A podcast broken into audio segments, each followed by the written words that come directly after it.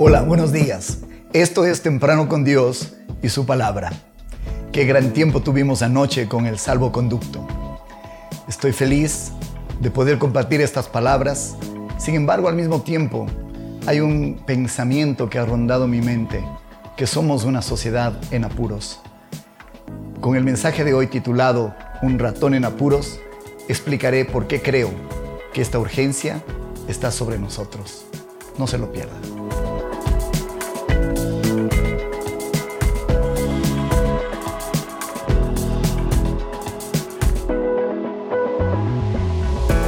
Cuenta la historia de un pequeño ratón que decidió mudarse a vivir en una granja. En ella habitaban dos ancianos, esposos, que tenían una gallina, un cerdo y una vaca. Muy pronto se dieron cuenta que el ratón había invadido la propiedad y fueron y adquirieron una trampa para él. El ratón, al saber que tenía sus horas contadas, decidió buscar ayuda en sus congéneres. Fue donde la gallina y le dijo, ¿podrías ayudarme? Ella dijo, estoy muy ocupado. No puedo hacerlo. Entonces decidió ir donde el cerdo que dijo, tengo suficientes problemas como para atender los tuyos. Y cuando llegó a la vaca le dijo, no, mis problemas, yo atiendo problemas grandes, no problemas menores.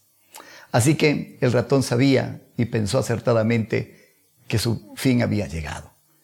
Efectivamente, al día siguiente sonó fuertemente en la casona de la granja la trampa y cuando la dueña fue a mirar qué había ocurrido, para su sorpresa, no había caído el ratón, había caído la serpiente.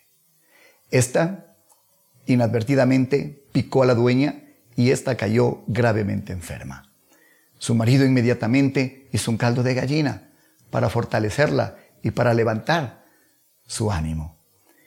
La cantidad de gente que fue a visitar, porque esta era una mujer muy querida, la granja, hizo que él tuviera que matar el cerdo para darles de comer. Y cuando la enfermedad se agudizó, para comprar medicina y antídotos, por cuanto fue muy caro, tuvo que vender la vaca para atender a su esposa. Yo me pregunto, ¿quién estuvo en apuros? ¿El ratón o sus congéneres? Estos días donde no podemos abrazarnos, estos días donde no podemos darnos la mano, estos días donde debemos guardar distancia con los demás, quiero preguntarle, ¿no nos habrá convertido en una sociedad en apuros? Quiero hacerle pensar si su cariño, si su cercanía ha estado presta o ha estado detenida. El apóstol Pablo en la epístola a Timoteo dice que el amor de muchos se enfriará. ¿No será que esto ha ocurrido y que eso nos pone en la condición de una sociedad en apuros? Sin embargo, podemos ir a la fuente del amor, a aquel que dijo y enseñó que no había mayor amor que, el que ponía su vida por los amigos. El apóstol Pablo también enseñó y dijo, he sido un ejemplo constante de cómo se puede ayudar con trabajo y esfuerzo a los que están en necesidad. Deben recordar las palabras del Señor Jesús, que hay más bendición en dar que en recibir. ¿Quién está en apuros? ¿El que no da o el que no recibe? Está en apuros el que no da. Quiero darle esperanza Quizás se sienta solo, quizás piensa que no le han dedicado el tiempo que usted merecía. Bueno, decida, empiece a dar. Y usted dejará de ser un ratón en apuros.